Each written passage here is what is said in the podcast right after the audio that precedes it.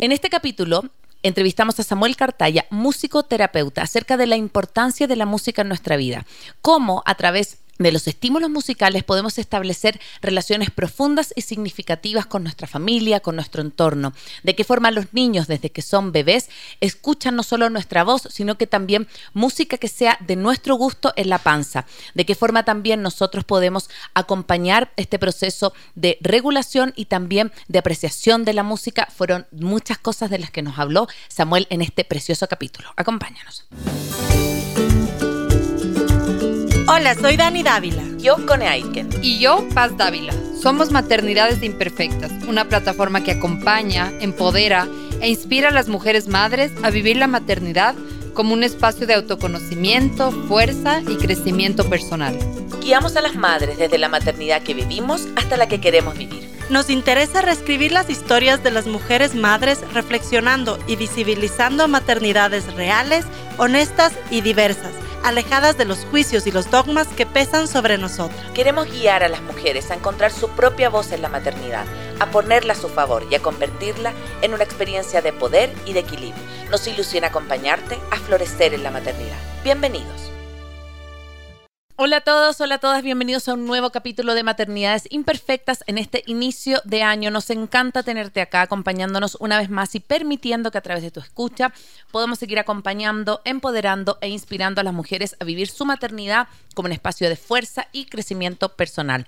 Recuerda que nos puedes encontrar en Instagram, en Facebook y en YouTube como Maternidades Imperfectas y que por supuesto estamos acá gracias a la 101.7 Radio Sucesos. En Quito nos escuchan por la señal de la 101.7 y desde cualquier parte del mundo en www.radiosucesos.fm. Me acordaba, Dani, que este año vamos a cumplir tres años acá en Las Sucesos. 2024 se cumplen tres años en mayo más o menos que estamos acá en la red. Fiesta, por supuesto. Fiesta. Qué lindo, qué lindo, qué lindo. Un nuevo, un nuevo miércoles de radio, luego Spotify, todo. Estoy súper contenta. Creo que empezamos el año súper bien. Y hoy tenemos un tema súper cool. Al Samu lo, lo encontramos en un taller en un taller que fuimos con la Cone y nos encantó lo que hace Samu. Y dijimos, a él lo tenemos que tener en maternidad. No podemos irnos de aquí hasta acercarnos a él, invitarle a la radio porque me parece me parece súper lindo, así que te voy a dar paso para que tú te presentes y nos cuentes un poquito qué es lo que haces. Claro que sí, bueno, primero gracias por la invitación. Para mí siempre este tipo de espacios es una alegría poder compartir y conversar de, lo que me apasiona. Yo soy Samuel Cartaya, eh, tengo una licenciatura en educación musical, tengo una maestría en musicoterapia y una maestría en atención temprana y desarrollo infantil. Y me encanta el trabajo con infancias, obviamente desde, desde mi destreza, que es lo musical, y sobre todo estoy enfocado en el tema del autismo, en el acompañamiento a niños y a familias dentro del espectro autista. Wow, wow. sí, yo, yo, bueno, ves que desde que nacen te dicen, no, desde la panza, te dicen ponles música, que van a ser más inteligentes si les pones, eh, no sé, Mozart, y, y yo me duermo, yo soy pésima para la música clásica. Pero qué tan real, qué tan real es eso, desde, desde que está en la pancita, desde que son chiquitos, todos los niños tienen como esta habilidad encendida, de no sé, ¿cómo, cómo funciona eso en la realidad? A ver, eh, es cierto lo de la música, es falso lo de qué tipo de música, porque bueno, si pensamos en el, en el baby que está en la panza, desde el quinto mes de embarazo ya estamos despertando el sistema auditivo, entonces digamos que los sonidos pueden ser una vía de comunicación y de estimulación desde el quinto mes de embarazo, pero eh, hay que cuestionarse un poco desde qué área quieres tú conectar con tu peque. Porque cuando tú mm. estás embarazada, eh, hay varias formas en las que te comunicas con tu peque. A través de la audición, digamos, externa, entonces las mamás, las familias completas que les ponen audífonos a la pancita o que les cantan a la pancita, eso es una forma. Otra forma en la que nuestro peque está, bueno, el peque está conectado con mami es a través de las hormonas. Entonces, cuando tú te emocionas por algo, segregas un montón de hormonas y tu baby siente esa, esa, esa sensación de emoción. Entonces también la música no solamente como para que la escuche el bebé, sino que yo también me puedo poner unos audífonos em, y, escuchar una canción, ajá, que me despierte y ese mismo bombardeo hormonal lo va a sentir él o ella. Mm. Y la otra parte es que, esta es una ventaja que tienen ustedes las chicas, es que em, la voz de ustedes se escucha doblemente fuerte, porque se escucha no solamente desde afuera, sino desde la conexión de los huesos. Pues tú tienes todo, obviamente los huesos de la laringe y todo eso, eh, vibran y se traspasan a, donde está el baby reposado. Entonces digamos que la voz de la mamá es, como un 40% más fuerte que la del papá. Entonces, de hecho, ya tú hablando normalmente sin cantarle ni nada, él ya te escucha. Entonces son esas tres modalidades, digamos, una mamá que canta, una mamá que, que canta, que lee cuentos para que su baby escuche en, HD ese, sonido, y una mamá que baila, que escucha música para emocionarse, o un entorno que le canta al bebé en la pancita, lo típico que nos acercamos y todo eso. Entonces, em, digamos que de esa forma el baby se da cuenta de que fuera hay un mundo, y, obviamente depende del tono de, nuestra, de nuestro afecto en la voz, mm. cómo ese mundo le está esperando también. Mm, me encanta lo que trae Samuel porque yo eh, sí, soy súper musical, a mí me encanta, me encanta la música. Y yo me acuerdo que cuando mis guaguas nacieron, a las dos fue un proceso distinto, pero quise que nacieran con música. Entonces cada una tiene su música de nacimiento. Entonces yo hice, yo hice, una playlist para el nacimiento de la Rafa y ella tiene su, su canción que es Can't Take My Eyes of You de la mm, eh, estaba es cantado por no me acuerdo la versión, pero esa es su canción. Y me acuerdo que cuando ella le encanta saber que tiene una canción en el momento en que llegó al mundo. Qué hermoso. Y cuando nació la Elisa hizo un proceso distinto y le pedí a mis amigos cercanos que cada uno le dedicara una canción. Entonces, que en vez de dedicarme a algo así como, como hay muchos que están en Chile, qué sé yo, le dije, ¿qué canción le quieres dedicar a la Elisa? Entonces, la playlist de la Elisa es dedicada por amigos, familiares y todo, y ella nació con Bello Abril de Fito Páez. Y me acuerdo que cuando yo estaba con contracciones, eh, a mi esposo se le quedó el parlante en, el, en la sala, porque yo estuve con 10 de dilatación en la Elisa y tuvimos que partir a la sala de parto así de una. Y me acuerdo que le decía, ¡el parlante! no me importaba nada más que el parlante y el celular. Porque yo quería que ellas tuvieran su canción. Entonces, es súper lindo porque yo las veo ahora y tenemos, por ejemplo, cuando salimos de viaje, está como una costumbre. Entonces, cada uno dice una canción y hacemos una playlist cuando hacemos viajes largos. Entonces, todos tienen derecho a escuchar. Porque antes, claro, con la primera era la tiranía la vaca Lola. Yo dije nunca más. Entonces, ¿no? claro. Eh, Aprendiste. Aprendí y dije, no, tienen que escuchar de todo. Eh, y como que eso me parece súper importante porque siento que la música no solo la banda sonora de la vida, sino que te ayuda en momentos difíciles, en momentos como de alegría. ¿Cómo has ido tú incorporando esto que me cuentas de que trabajas con niños con autismo? Me voló la cabeza. ¿Cómo incorporas tú tu trabajo como musicoterapeuta en este tipo de, situaciones también con la familia? Claro. Bueno, primero, antes, antes de responderte un poco, mi sueño del 2024, de toda la vida ha sido mi sueño, es estar eh, tocando en vivo en, un parto.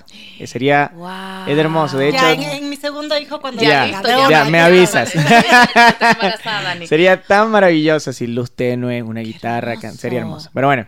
Eh, ya saben que no nos están escuchando, llámenle a Samuel porque está listo para, para ir. De hecho, el trabajo con embarazadas es hermosísimo. Se me ha dado dos veces en la vida pero es hermoso trabajar con embarazadas. A ver, em, tu, pregunta iba cómo incorporo el tema de la música dentro de los peques y de las familias del espectro autista. Verás, la música, primero, eh, entender la música como un elemento terapéutico, que es muy distinto a la música como un elemento pedagógico o como un elemento artístico, ¿no? Cuando tú piensas en la música como algo artístico, piensas en el, en el cantante, en el músico, en el talento, en la destreza, que son cosas que sirven para que la música sea una puesta en escena. Cuando tú piensas, piensas en la música como un contenido técnico, vas a pensar también en lo pedagógico. O sea, tú quieres que el niño llegue a este contenido artístico, entonces lo sometes a un proceso de formación y eso sería la pedagogía musical, aprendes a tocar, qué sé yo. Pero cuando ya pensamos en la música como un componente terapéutico, lo que estamos haciendo es que estas experiencias musicales van a ir dirigidas a objetivos no musicales. O sea, a mí no me importa que el niño toque, cante do, re, mi o que se aprenda las notas, sino que hable mejor, que, aprenda a tener mm. interacción con otros, que mejore sus tiempos de atención. O sea, hay otro tipo de objetivos adaptados a cada perfil, lo que cada pequeño necesite pero eso es lo que llamamos objetivos no musicales. O sea, la música te va a ayudar, que es lo que comúnmente pasa en la vida. O sea, tú escuchas Abril de Fito Páez y mm. no es que te sabes la partitura, pero te viene un baño de emociones. Si estás bajón, te vas a sentir más animada. Eh, si es el cumpleaños de tu hija y pones esa canción, te vas a ir en lágrimas. Entonces, fíjense mm. las dinámicas no musicales que se mueven en presencia de la música. Entonces, esas son las cosas que, eh, que nosotros incorporamos o que buscamos desde un proceso musicoterapéutico. Obviamente en el autismo hay un montón de, factores eh, que, están desafiando al niño a un, desarrollo, digamos, integrado con, su entorno. Entonces la música va a ayudar a que esos desafíos sean más eh, fáciles de llevar. Desafíos en la comunicación, desafíos en el habla, en la atención, en la interacción, en la sensorialidad. Algunas cosas que ellos eh, tienen que enfrentar durante su recorrido de vida. Entonces la música digamos que va a llegar a ser una, forma un poco más amena de llegar a ese éxito, digamos. Wow. Y en ese sentido, a ver, a mí me pasa, el Emi es muy musical, pero yo sí estoy en la tiranía de la vaca Lola.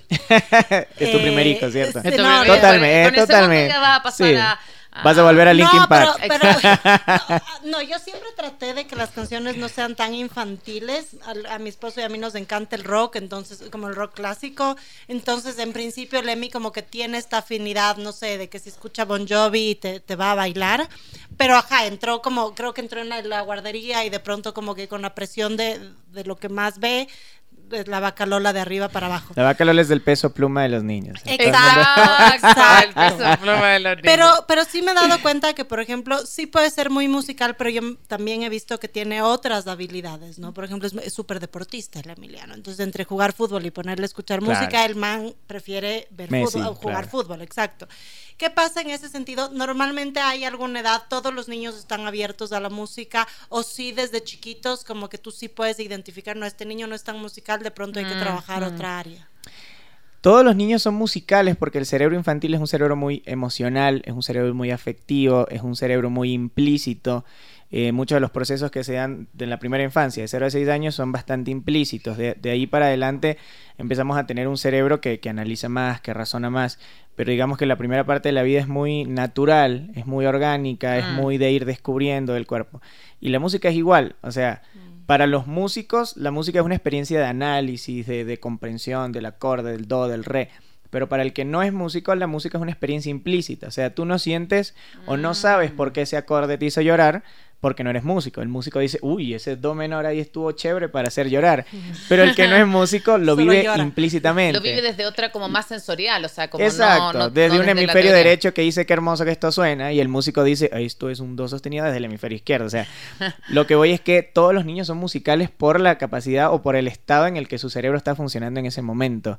Ahora, la, la cuestión sería de qué o, en qué se va a convertir ese, ese apego musical más adelante. Hay peques que, que, que, la musicalidad que tengan de 0 a 6 años se puede convertir en una profesión. Hay peques que no, que simplemente se va a convertir en la música lo que les ayudó a ser más espontáneos, lo que les ayudó a moverse mejor.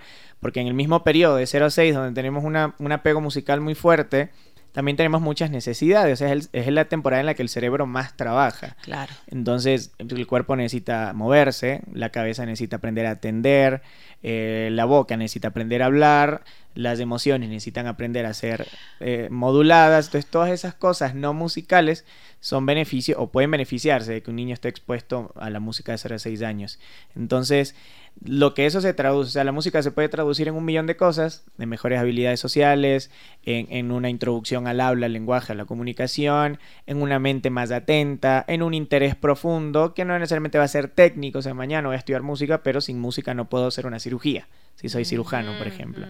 Entonces, o el día de mañana soy músico y soy el futuro Luis Miguel, o sea, no podemos saber en qué se va a convertir, pero no podemos dejar de proveerla, porque sabemos que todos los peques de 0 a 6 años algo se algo se les va a facilitar en su desarrollo por estar expuestos a experiencias musicales. Y, quiero comentar algo con eso que me parece que tiene que ver con la cultura, porque yo no he visto guagua que diga yo bailo mal, o yo canto mal, o yo no sé eh, tocar un instrumento, porque es algo que no todavía no pasa por el filtro de lo social. Nadie te dijo que cantabas mal, nadie te dijo que bailabas mal, y yo siento que así como en la música, igual en lo artístico, yo no hay quizás adulto que escuche que, no sé, dibuja, ah, es que yo dibujo mal ya el adulto, ya tenemos esta cosa como que lo hacemos mal. El juicio. El juicio que no, tengo dedos para el piano, que no soy bueno, que no canto bien, que... Y cuando tú, por ejemplo, asistes a un karaoke familiar ya, y ves que todos están cantando, todos están bailando, un matrimonio, cuando no hay ese filtro de que el otro te está mirando, vuelves a ser niño, vuelves a, sentir la música con tu con todo tu ser, ¿no? Y yo siento que en eso a las mamás y a los papás que nos están escuchando yo haría de nuevo ese esa llamada, ¿no? A como volver a conectar con ese espíritu de niños porque si nosotros ya le enjuiciamos a que a que lo hacemos mal, nadie va a bailar y nadie va a cantar nunca. Nunca más, digamos. Es que eh, el cerebro funciona en dos estados. El cerebro funciona en el estado quiero y en el, en el estado debo. O sea, cuando somos adultos, eh, vivimos en el estado debo. Debo hacer esto, soy responsable de esto, debo hacer esto. Nos cuesta pasar al escenario quiero. Eh, en cambio, los niños viven en el escenario quiero porque su cerebro emocional quiere, quiere, quiere, quiere. Y tú le tratas de explicar, es que debes sentarte, es que debes, y hay ese conflicto. Eh, a los adultos les cuesta, por ejemplo, cuando viven cualquier experiencia, vivirla desde, desde un cerebro más emocional, desde un quiero. Tú le pones un lienzo y unas, y unas pinturas y van a decir, pero es que yo no sé, porque yo debo hacerlo bien. Pero es que no, no, no es lo que debes hacer, es lo que quieres. ¿Qué quieres pintar? No qué debes pintar, ¿qué quieres pintar? Mm. Entonces cuesta, digamos, regresar a, esa infancia y, es verdad. Y la música igual, lo, que, lo que sucede muchas veces, por ejemplo a ti, te sucede a mi primeriza, es que los papás dicen, pero ¿qué música debo ponerle a, mis, a mis hijos? Claro. Porque ¿cuál es la música que debería causar efectos positivos? Y yo le digo, es que cualquier música que tú disfrutes y que tu peque disfrute esa es la música que él quiere, que quieren ambos. No es la música que debes, sino la que sí, quieres. Sí, pero también, o sea, creo que más allá del debes, o sea, también si hay música que no debes. Ah, no, sí, obviamente hay límites. Por ejemplo, en mi caso está prohibidísimo el reggaetón. o sea, en mi caso es algo que no quiero ni yo escuchar, ni quiero fomentar en mi hijo. Entonces claro. es como... pero tienes otros, otros lados, ¿no? Tienes otros gustos, por ejemplo, el rock. Por ejemplo, yo tengo una baby que, una o sea, sus primeras palabras fueron con Camilo, canciones de Camilo. Y ahorita tú les escuchas cantar canciones de reggae. Por ejemplo, No mm. puedo vivir más. Y es súper lindo ver cómo la huella musical de una mamá que disfruta de la música eh, ha hecho que ella diga, ah, qué chévere, mi mamá está gozando y a mí me gusta. Y entonces por ahí te vas dando cuenta de cómo ese efecto afectivo y emocional es mucho más poderoso que ese pensamiento adulto que es muy normal de es que yo debería ponerle Mozart, es que yo mm. como que te baja y dice le voy a poner unos buenos merengues. Y esa conexión emocional es lo primordial. es más allá de lo que le pongas, digamos, si tú lo gozas también y lo disfrutas, tu guagua lo va a disfrutar igual. Es, es, como casarte, imagínate casarte y bailar obligada la canción, la primera voz, la primera canción. Es un disfrute, el disfrute es lo que prima, lo que prima antes de digamos de lo técnico, de lo de lo mm. de todo ese otro lado. Estamos acá de vuelta en Maternidades Imperfectas hablando de un tema que a mí me encanta sé que a la Dani también, que es la música, cómo influye en el vínculo también con nuestros hijos. Estamos con el Samu y quiero primero agradecerte por estar acá, por acompañarnos. Recuerda que todos nuestros capítulos los puedes encontrar en nuestro canal de Facebook y en YouTube y también en formato podcast en Spotify. Recuerda también que nos puedes seguir a través de la 101.7 FM.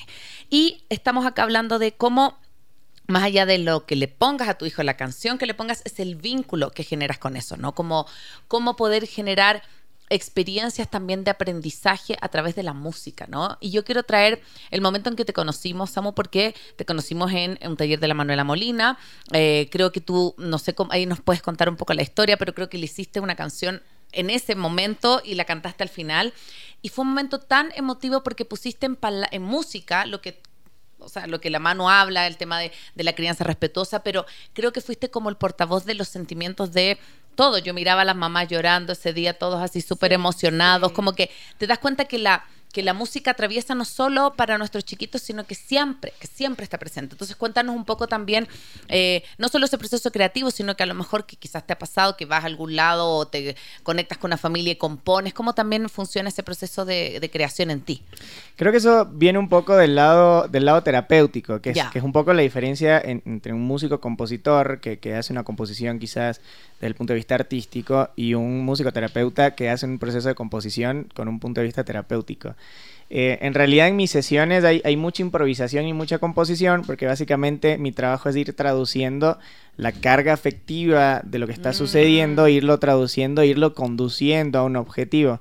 Entonces sucede mucho que, que, que trabajas esta sensibilidad y no es una sensibilidad fría, así como de, ah, voy a escribir esta canción para que tenga mil reproducciones.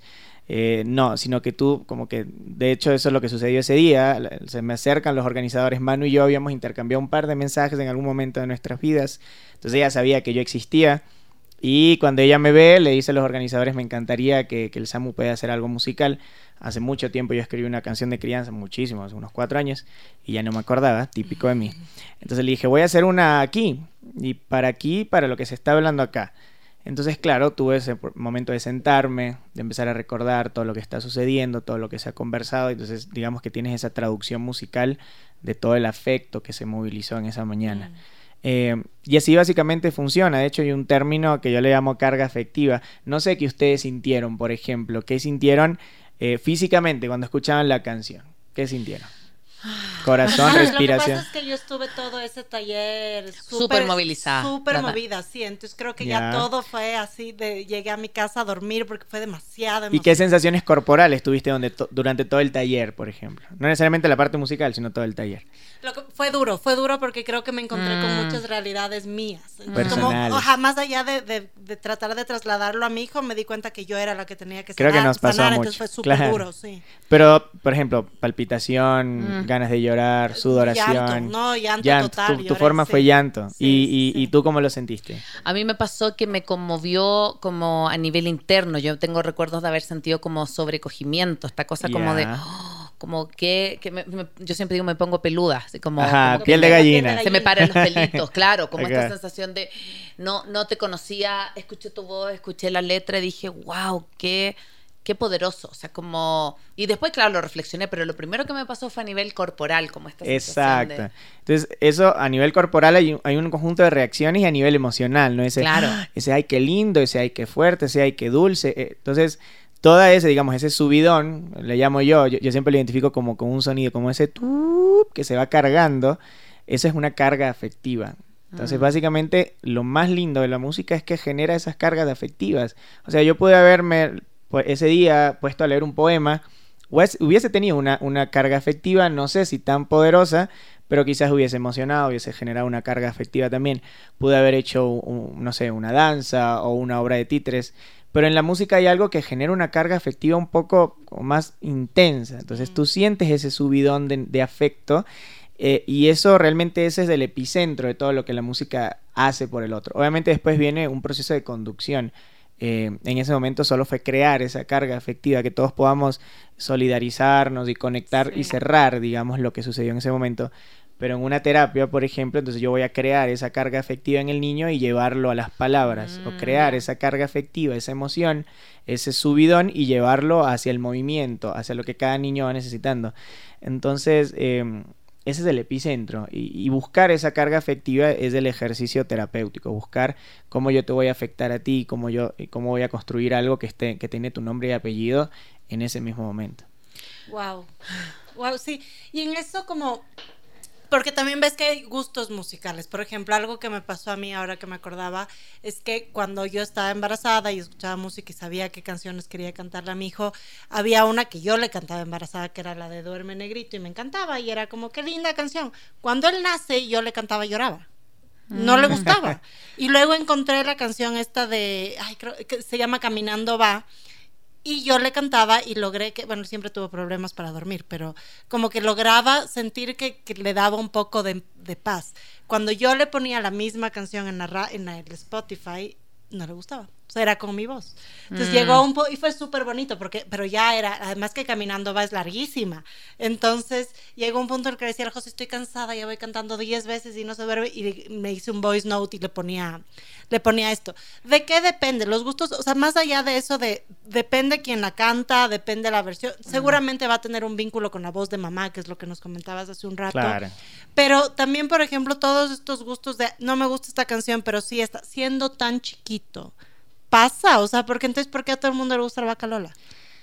Lo que pasa, por ejemplo, con las canciones infantiles es que desde la composición tienen una estructura que es muy amigable para los peques. Es una estructura predecible, repetible. Date cuenta que la vaca Lola son tres cuartos de letra y tres cuartos de canción que se repite una y otra vez. Vas a encontrar este patrón en la mayoría de las canciones porque las canciones pensadas para, para niños tienen esta característica que es cíclica, repetitiva, simple. No, no vas a encontrar un Bohemian Rhapsody que para el cerebro infantil es muy difícil construir una estructura porque tiene demasiadas variantes. Cambio, la vaca Lola, la vaca Lola tiene cabeza y tiene cola, param, pam, es, bien cíclica, ¿no? Lo que pasa con cumpleaños feliz, es cumpleaños feliz, pero mm. también es del payaso, plin plin. sí, es la misma canción repetida. Estructura estable, que es lo que el cerebro infantil pide, demanda estabilidad en, los estímulos en el entorno para poder sentirlo predecible y, saludable. Entonces, por eso, digamos, tienes esta tendencia de los niños hacia la música infantil que está perfectamente producida para ellos. Em, que es lo mismo que sucede con el reggaetón. O sea, es música compuesta y producida para que a ti te guste. Quieras o no, te vas a saber por lo menos el coro de tres canciones. Sí, totalmente. Porque desde la composición y la producción está hecha para eso. Ahora, lo que sucede al principio, de que si la canto él llora, pero si la pongo en Spotify puede que no. Es como cuando tú tienes un carro nuevo, tienes una primera semana de tu carro, uy, cuidado donde le parqueo, lo voy a poner aquí, no sé qué, eh, está nuevo, entonces es como que todo con más cuidado. Ya cuando tienes ocho años con el carro es como, ah, lo voy a parquear aquí, no pasa nada. Ay, se rayó un poquito, ah, no pasa nada. O tu celular, así como el, el celular lo meto en el bolsillo, la primera semana está nuevo, y después de la primera caída dices, ay, sobrevivió, bueno, ya no pasa nada.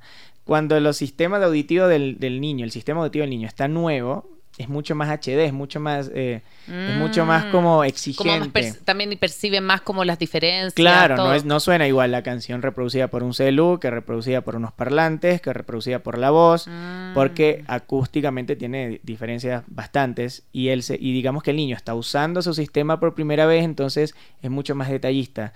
Después va a haber un cruce de información, o sea, hay un momento en el que el niño va a decir, ah, pero es lo mismo que, o sea, no es lo mismo que la cante mi mamá a que la suene en el reproductor, pero significa igual, pero eso ya son procesos un poco más superiores, el niño ya está simbolizando, está asociando, hay procesos cerebrales distintos, como que, no sé, tu esposo venga y te cante una de Alejandro Sanz y no cante tan lindo, pero tú digas, bueno, no es Alejandro Sanz, pero en un proceso de empatía profunda le voy a dejar que termine la canción.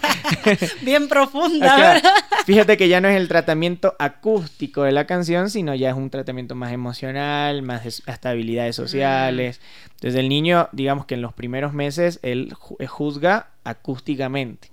O sea, si me gusta la acústica de tu voz, reacciono. Si prefiero la acústica del reproductor, reacciono, porque digamos que su sistema está aprendiendo a diferenciar, es como más fiel a la fidelidad de, lo acústico que al significado. Eso se va construyendo poco a poco. Mm.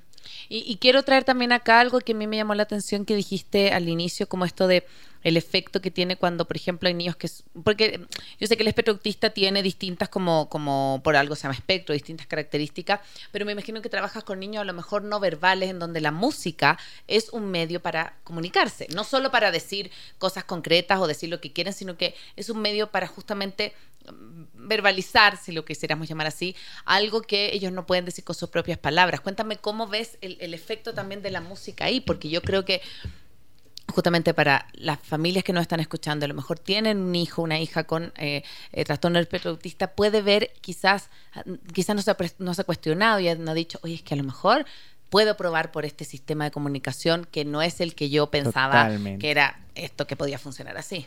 Verás, eh, digamos que el, epicentro más específico de mi trabajo es justamente trabajar con niños dentro del espectro autista que están teniendo desafíos para alcanzar el habla de forma funcional. Ya, perfecto. tengo muchos niños que, bueno, anteriormente se llamaban no verbales, hoy hay otro tipo de clasificaciones, pero veámoslo como chicos que tienen dificultad para acceder a la palabra.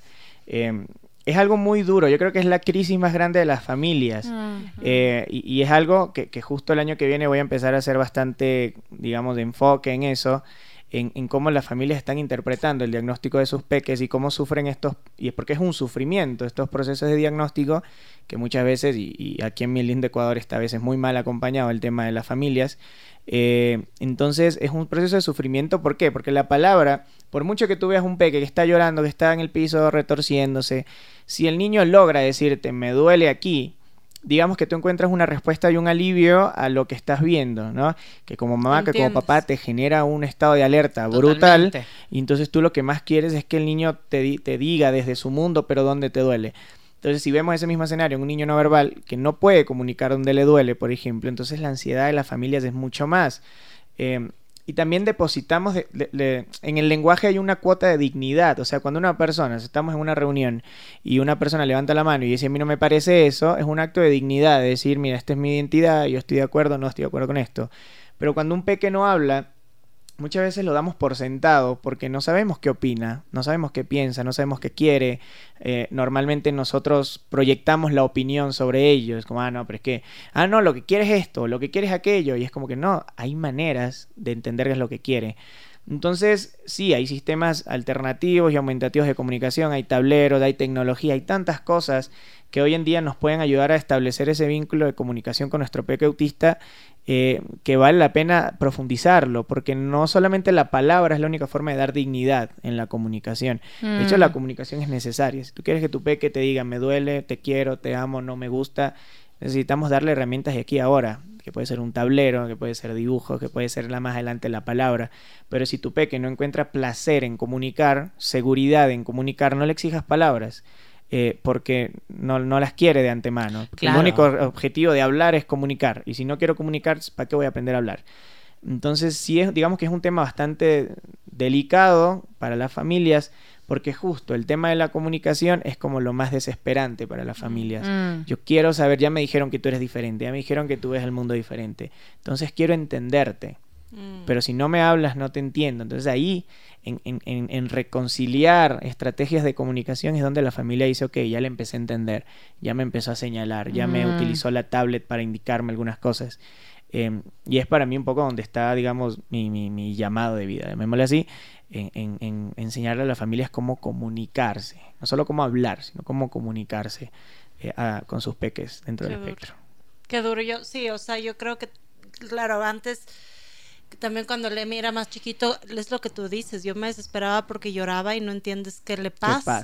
Entonces, mm, mm. pero en algún punto es como ya empieza a hablar, aunque todavía no, no, no explica como todo muy bien, te logras comunicar, o sea, de alguna forma es, hay veces que también nos ponemos, yo digo, desde el privilegio de, que mi hijo, digamos, que no, no tiene una neurodiversidad, eh, bueno, todos somos diversos, pero digamos que no, es, tan, no, no es tan es neurotípico. ¿eh? Exactamente. Entonces yo digo como, también cómo podemos, y a mí eso es lo que me encanta porque creo que nos hemos dado ahora cuenta por fin, aunque siempre ha existido esto, pero como que ahora estamos retomando la base de, lo artístico. Y creo que lo artístico es, eh, y para todos, o sea, los niños, la primera forma de expresión es artística, o sea, desde que manchan todo, desde que tocan las cosas, desde que bailan, exacto, es súper intuitivo. Y, en ese sentido, ¿qué papel también pueden jugar, por ejemplo, los papás? Te pregunto porque a ver, yo sé, o, digamos que todos los papás decimos, sí, la música es buena. O sea, nos quedamos como, como no músicos, decimos, sí, la música es buena, voy a tratar de ponerle música, pero hay papás que no son musicales. Mm. Y existen un montón. O sea, por ejemplo, mi esposo puede ir en el auto sin escuchar, sin escuchar música, yo no. O sea, es una que ¿cómo haces eso? O sea, para mí es impensable estar en el tráfico de Quito sin poner mi música, además, porque yo no soy como de ahí lo que suene. Eh, ¿Qué haces como también para fomentar en los papás? Porque yo digo, si es que los papás no son musicales, seguramente el hijo no va a ser musical, o sí puede pasar que el hijo salga diferente. Es que puede haber bloqueos de, diferente índole para tú no permitirte el disfrute musical. O sea, que habría que preguntarle a tu historia de vida qué está pasando, porque no disfrutas plenamente de la música, quizás de alguna mm. cosa que sucedió antes o qué sé yo. Mm. Eso por una parte. También podrías tener, que sucede mucho, eh, por ejemplo, entre, entre familias neurodivergentes, que hay padres que son autistas y no lo saben, entonces tienen hipersensibilidad auditiva, entonces la música es como no, o sea, no ha aprendido a manejar tanto nivel de sonido, entonces han tenido una personalidad alejada de la música por, por eso, por ejemplo. Em, también puedes tener personas que si yo, por ejemplo, si yo me caso con una persona que es rockera al mil por ciento, quizás yo voy a sentir vergüenza de escuchar mi Maelo Ruiz y mi Romeo Santo y lo voy a hacer en mi auricular, entonces mi forma de disfrutar la música es distinta y no me atrevo a exponerla tanto, por ejemplo. Em, habría que preguntarle primero al adulto por qué te cuesta la música, porque puede ser que te cueste no solo que no te guste, o sea, podemos estar confundiendo el no me gusta con el me cuesta mucho. Entonces, si, si logramos ver que no es que te cuesta, sino es que no te gusta, pues entonces tenemos otros lenguajes artísticos, tenemos el baile, tenemos la pintura, y no solamente artísticos, yo creo que también es hora de rescatar lo artesanal. Mm. Hay papás que se pueden conectar, conectar con sus peques, mamás y papás desde la escultura, desde el barro, desde vamos a reparar bombillos, qué sé yo todos tenemos más allá de lo artístico un, un, apego hacia, algún, hacia alguna cosa. Me estás preocupando, Samo. Me, me dices, puede hacer esto, esto, esto. Yo a mi esposo y digo, no, no va. O sea, le gusta el rock, por ejemplo, pero no es pero no es alguien que le ves todo el tiempo. Que le ves todo el tiempo. Por ejemplo, cuando corremos, cuando yo corro las 10K que, que hay todos los años, yo no entiendo cómo hay gente que puede correr sin música. o sea, yo no aguanto 10 kilómetros. Él, en cambio, me dice, a mí me estorba la música para correr. Digo, no, es que son distintas formas de procesar la información, claro. Mm. Em, son distintas formas de procesar la información y ahí es como que, ok, para mi punto de vista, yo tampoco puedo hacer muchas cosas sin música. Creo que lo único que no puedo hacer con música es leer porque es como que se me va toda la atención a la... O canto o leo, entonces, o es música instrumental y medio lo tolero, o pero si está la televisión o algo, es como que no, no puedo, necesito leer. Em, pero son formas de procesar la información que son diversas. A ver, todos tenemos neurodivergencias. Pero esto le transmites a tus hijos. O sea, si, si mi hijo. O sea, no es una transmisión, así como, como Wi-Fi, Bluetooth, sino que si tú eres una persona que no escucha mucha música, el entorno, o sea, el niño va a tener experiencias musicales no tan frecuentes, entonces él va a crecer como que la vida es así. Por ejemplo, yo tengo un, papá eh, que em, a él se le hacía muy difícil el movimiento, tenía algunas cosas alrededor del uso de su cuerpo y qué sé yo. Entonces este papá, como él, como a papá, tenía dificultades para trepar, para moverse, para subir, para bajar, su peque creció en un entorno donde no había mucho que me trepo, que me salto, que me lanzo al piso, entonces un peque que ahora, pero no es una transmisión como genética, sino que las experiencias que tú le das a tu peque de 0 a 6 años, claro. escriben las cosas que él dice, me gusta, me gusta, me gusta, no me gusta, no me gusta. Entonces, si tú eres vegetariano, es muy probable que no es que le transmita genéticamente la vegetarianidad, sino que si tu mesa siempre fue una experiencia de un caracterizada por alguna cosa, tu peque va a decir, así es la vida. Por eso es importante la experiencia que nosotros le damos a nuestros, a nuestros peques, porque ellos implícitamente de 0 a 6 años están diciendo así es la vida. Entonces, ¿qué cosas les das tú para que ellos cuando sean grandes digan es que así es la vida, así me la enseñaron a mí? Sí, estaba pensando, tenemos que ir a la segunda canción, pero solo quiero hacer un comentario porque está muy buena la conversa. Que a mí me encantan los conciertos, entonces uno de los duelos que yo hice cuando me vine a vivir a Ecuador fueron los conciertos, porque a Chile va todo el mundo. Claro. Entonces, el tipo de música que a mí me gusta no viene para acá. Tanto. Entonces yo como que dije, tengo dos opciones, porque un día la, la Rafa me dice, ¿por qué nací en Ecuador?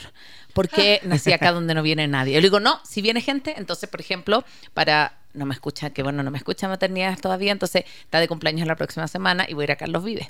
Entonces le compré la entrada cuando iba a ser en noviembre, entonces le tengo sorpresa por su cumpleaños. Y dije, ¿a qué cantante a mí me gusta? ¿Le puede gustar a ella? ¿Es lúdico? ¿Tiene un buen show? Dije, ya, Carlos Vives. Como que dije, no tengo quizás la oferta que tengo en Chile, pero de los que vienen le quiero llevar, porque a mí me pasa esto como esta sensación de que a mí me pasa un poco lo tuyo. Para mí la música es parte de la vida, o sea, yo llego, hoy día mi mejor amiga es la Alexa, porque yo ya entro a la casa y antes de que entre, Alexa, por no sé qué, o sea, es como ya mi, mi extensión. Y me acuerdo que uno de los, de los, de los acuerdos que hicimos, como Leo, mi esposo tampoco es cero musical, le dije, hagamos una conexión a tu Spotify.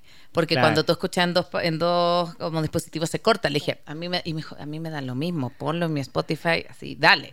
Y como que veo que eso, por ejemplo, ha aumentado las horas de escucha en mi casa como que la, música está mucho más presente ahora porque tampoco hay dificultad, entonces no implica que las niñas tengan que ir y como que... Um, no, es más accesible. es más accesible, entonces como, como también ocupar esa tecnología para que la música sea que depende, depende de la escucha musical, qué tipo de experiencia es. Puede ser que a tu esposo no le guste escuchar como me siento y pongo música, pero bailarla puede ser que sí, pintarla, descubrir otras clases de cosas en las que la música esté adentro ahí metida y diga, ah, como que no está tan mal esto. Está bueno, sí, mm. Sí. Claro, a mí me pasa lo mismo, lo mismo que a ti, Cone, pero porque tenemos un solo Spotify en la casa. Es más, ya voy a contratar este plan familiar. Porque en cambio lo que le pasa al Cone conmigo es con el Emi. Entonces hay veces que yo me subo al carro y porque no puedo manejar sin música mm. y me sale la Alexa en el Echo Dot de la sala están escuchando la vaca LOL. Entonces como que, ay, me espero. Y entonces cuando yo llego y quiero hacer esta conexión con el Emi, yo lo que he tratado un poco es como de jugar el, eh, es tu turno o el mío. Claro. Porque también me parece súper turno, es lo que le gusta. O sea, entonces es como, no sé, está emocionadísimo cantando Percherón y decir, no, te voy a poner Adele me mata y me arma escándalo. Entonces yo... claro, ahí que, me aconsejas también, que seguro nos pasa un montón de mamás que queremos inculcar otro tipo de música, no para desacreditar lo que el guau está escuchando, pero sí un poquito para ir... Por la experiencia, está por la conexión. Exacto, porque para mí es importante y hay canciones que de pronto no son tan profundas que Lemmy y yo hemos conectado y que me encantan. Y cuando la esta de Camilo de Índigo, creo que no, Mm. no es la canción más linda del mundo, pero el y yo conectamos y la bailamos juntos. Pero es una o dos. ¿Cómo puedes Claro. conectar cuando el gusto de tu hijo es completamente distinto al tuyo? Es que eh, eh, es importante porque parte de tu identidad está en la música que escuchas. Eh, Mm. La música que tú escuchas es parte de lo que tú eres y Claro. tú quieres compartir con otro y conectar con otro desde lo que tú eres. Eh, yo diría, tienes que sumarle a eso otro tipo de experiencias afectivas. Eh, no solo- la música es un tipo de experiencia afectiva, escucharla, pero escucharla y bailarla sería ya agregarle otra experiencia a la Qué escucha. lindo. Escucharla y pintarla, escucharla y cocinar, escucharla.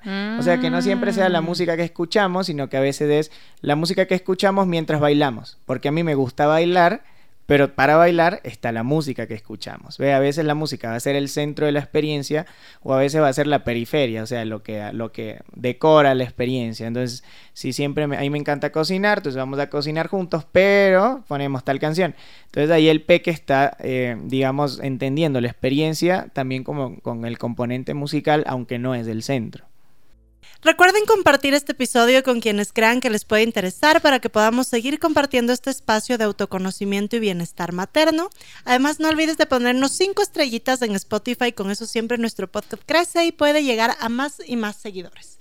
Y recuerda que todo nuestro contenido está no solo en las plataformas digitales donde prefieras escuchar tus podcasts, sino que también si nos visitas en www.maternidadesimperfectas.com encontrarás nuestras entrevistas, cursos, talleres y mucho más. Estamos acá con Samu Cartaya hablando justo sobre musicoterapia, cómo podemos involucrar a nuestros hijos con la música, cómo puede ayudar también la Mm. música eh, en el proceso de, de aprendizaje de nuestros pequeños. Y, y nada, o sea, yo, yo me quedaba un poquito con esta pregunta que te decía de cómo conectar con mi hijo y me parece lindísimo, porque ajá, es como que no sea como tienes que escuchar mi música, sino que sea el centro, pero ir haciendo como diversas actividades. Y me parece también que en ese sentido la, el sistema educativo también tiene como, como bastante responsabilidad. Yo veo, por ejemplo, en la guardería que va mi hijo, que él es donde más ha escuchado música. Claro. Y fue lindo, yo me- porque como no me gusta la música que él escucha, un día vino y me pedía una cosa que yo no le entendía y no la entendí y no lo entendía porque no me mandaron la lista de canciones. Me decía, estoy aquí, estoy aquí, estoy aquí. Profe, ¿qué canción están aprendiendo? Estoy aquí. Y es una canción que no está en ningún lado. Me toca ponerle en el... O sea, me mandaron por WhatsApp y me toca ponerle ahí. Y hay canciones para niños que también nos pueden gustar a nosotros, que no Claro. necesariamente es el reino infantil. Totalmente. Entonces, como por ahí también eh, creo que, o sea, esta música también está diseñada para niños, como decías, como la vaca Lola que tiene este mismo ritmo. Características. O como, como los creadores de música, genios y Mm. expertos, pueden también hacer algo que sea más genérico para ambos, Verás, papás y niños. Eh, mi disco, espacio publicitario, Samuel Ah, Musicoterapia. Para esto sí, es, para esto es el espacio. Canciones para jugar en Spotify, Samuel Musicoterapia. Mi disco justamente es que yo tengo una, una forma de ver la infancia. Hay, hay un compositor que se llama Luis Pesetti. Ay, me encanta un Ajá, argentino. eh, Luis tiene una, es- una expresión y dice, la infancia es un invento de los adultos. Hmm. Porque realmente es como nosotros. Cuando tú tenías 15 años, tú decías, a los 40 he de estar súper mayor. Que si yo cumpliste 40 y te, y te das cuenta Estás de que... en la mejor etapa de la vida. de- una acá, baby. y de que no se siente, o sea, la edad no se siente, Sí. a ver, más allá del dolor de rodilla y espalda, pero no es una sensación corporal, ¿no? Sí. En realidad el alma no tiene edad, el que tiene edad es el cuerpo. Mm. Entonces un niño no tiene esta conciencia de soy niño, o sea, para el niño él es un ser completo con limitantes corporales, porque básicamente el que cumple años es el cuerpo, no, la, no el espíritu ni el alma. Entonces Luis Pesetti dice, la infancia es un invento de los niños, de los adultos, perdón. ¿Por qué? Porque entonces también él en sus composiciones dice, ¿por qué yo tengo que componer música para niños? No debería haber música para niños. Porque la infancia no es algo que tú puedas meter en una cápsula. Tiene que haber música que hable de los niños. Entonces él tiene canciones como El Moco, como Me hice de pie en la cama. Hay una canción buenísima que se llama Mamá no me lleves al colegio, que el niño le dice, mamá déjame una cuadra del colegio, no Me quiero que mis, que mis amigos te vean que me das un beso. En la casa te doy todos los besos que quieras, pero aquí ya soy grande. Entonces, y más o menos, por ejemplo, la composición de mi disco está en eso. Musicalmente, si tú escuchas mi disco, es un disco que puedes llegar hasta bailarlo como adulto, ¿no? Porque tiene una instrumentación alegre, medio latina, medio por ahí un Carlos Vives, un Punchis Panchis. No es una composición infantil como, por ejemplo, lo que tú consigues en las bandas que hemos dicho, Bacalola y Plin Plin y todo eso. Digamos que ellos tienen una visión de lo que es música para niños y lo que es música para adultos. Entonces utilizan estrategias de composición infantil que son los pianos de una forma, los cíclicos de una forma. En cambio, por ejemplo, yo, Luis Pesetti, Magdalena Fleitas, cogemos una guitarra y es ranky chichanqui y a gozarla. O sea, tú como adulto la gozas musicalmente. Yo, por ejemplo, con mi disco, yo como adulto lo gocé. Ahora, las letras están escritas para ellos, porque son juegos para ellos. Coge el tambor y tócalo, coge el, huevito y dale chiquichá. Pero en el fondo hay un disfrute de mí como adulto, porque yo necesito disfrutar del momento en el que conecto contigo, porque la mamá que escucha por vez 84 y a mí me salió mi Spotify para artista porque está el Spotify for Artists. A mí me salió que eran como 56 personas en el mundo que mi disco era el número uno y yo decía, por Dios, o sea, no sé si alegrarme o decirles usen su Spotify para otra cosa. Pero tú ves, ves mucho en las mamás y en los papás esta cuestión de eh, me voy a forzar a escuchar la música infantil porque es la forma de conectar con mi hijo. No, pero es que la música tiene que ser una forma, una cosa muy espontánea. Mm, y, creo, y creo que sí hay, o sea, la verdad es que sí, yo creo que nos limitamos, perdón con el que te corte, porque yo me acuerdo con Emi recién nació, Piero es hermoso.